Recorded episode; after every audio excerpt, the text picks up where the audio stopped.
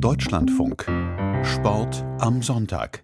Seit Jahresbeginn gibt es die neue Hallenserie Baller League. Durch millionenfaches Streaming ein kleiner Internethype. Viele Spieler kommen aus Regional- oder Oberliga-Vereinen und das bietet zum Teil enormes Konfliktpotenzial. Benedikt Haupt über neue Streitlinien im Fußball. Normalerweise spielt Georgi Antosky für die zweite Mannschaft von Fortuna Köln in der Oberliga.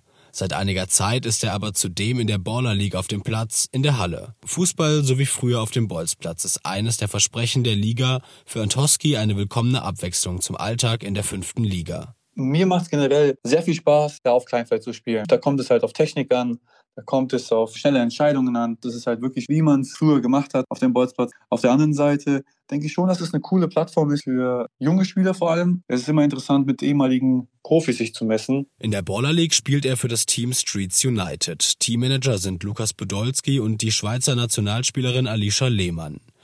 Antosky bekommt wie alle anderen Spieler pro Spieltag 250 Euro. Das dürfte in den meisten Fällen mehr sein als bei einem Einsatz in der Oberliga. Viel interessanter ist für die Spieler wohl die Online-Präsenz. Die Baller League wird online auf der Plattform Twitch gestreamt. Allein der sechste Spieltag hat hier 1,4 Millionen Aufrufe erzielt. Nicht vergleichbar mit ein paar hundert Zuschauern in der Oberliga. Dafür tritt Antosky gerne auch noch einen weiteren Tag gegen den Ball. Eine ganz normale Woche ist Dienstags, Mittwochs, Donnerstags, Freitags Training und montags haben wir halt dann die Baller League. Für Georgi Antosky sei die Belastung kein Problem. Die Taktung des Trainings mit Regeneration und Formaufbau fürs nächste Wochenende könne man anpassen. Dann regeneriert man in der Regel dienstags sehr viel, wenn man am Sonntag dann 90 Minuten gespielt hat. Darauf achtet dann der Trainer und dann wird die Woche dementsprechend halt auch angepasst. Und auch seinen Verein Fortuna Köln stört das Engagement des Spielers nicht. Aus dem Verein sind mehrere Spieler in der Baller League aktiv. Anderen Vereinen in der Oberliga Mittelrhein ist die Baller League ein Dorn im Auge. Dem SV Siegburg zum Beispiel. Nur über die sozialen Medien erfährt der Verein im Dezember, dass sich einige ihrer Spieler in der Auswahl für die Baller League befinden.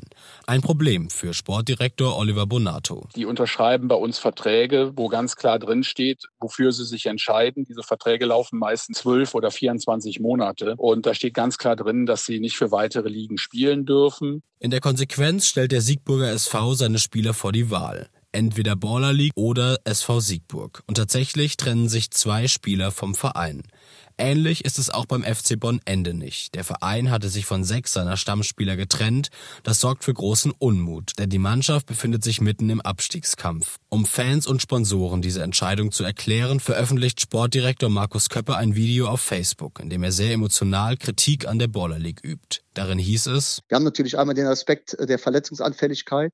Dadurch, dass es da dann wirklich extrem auch zur Sache geht und da ambitionierter Fußball gespielt wird, habe ich mir einfach Sorgen gemacht, dass die absoluten Topspieler wegfallen. Der Fokus ist im Prinzip von der fünften Liga Abstiegskampf komplett in die Baller League übergewandelt. Gegen seinen bisherigen Verein und für die Baller League hat sich Abdembi Obekiri entschieden. Er widerspricht. Also es war Gesprächsthema in der Kabine, ja, aber dass wir da den Fokus oder sowas verloren haben, stimme ich nicht zu. Obelkiri spielt auch in der Baller League, weil er die Chance sieht, von größeren Vereinen gesehen zu werden. Dass Leute schon so an manchen Spieler interessiert sind, das weiß ich und bin auch selber davon sogar betroffen. Regionalliga-Mannschaften sind interessiert, genauso auch wie eine Drittligamannschaft. Es sei aber noch nichts in trockenen Tüchern, sagt der Mittelfeldspieler. Mittlerweile hat sich Obelkiri auch wieder umentschieden. Er spielt wieder beim FV Bonn Ende nicht, aus einem praktischen Grund. Dass die Baller League in einem Monat endet. Junge Spieler brauchen halt Spielpraxis. Wenn die Baller League jetzt zu Ende ist, reicht es nicht, wenn ich nur mittrainiere, mich fit halte. Dann wäre mein nächstes Spiel, was 90 Minuten geht, erst im Juli oder im August. Das ist zu lange. Das Video von Sportdirektor Köppe ist mittlerweile wieder gelöscht und ein neues, etwas versöhnlicheres Video wurde veröffentlicht. Ich hatte ja das Videostatement äh, rausgehauen. Das Ganze hat leider national die Welle geschlagen.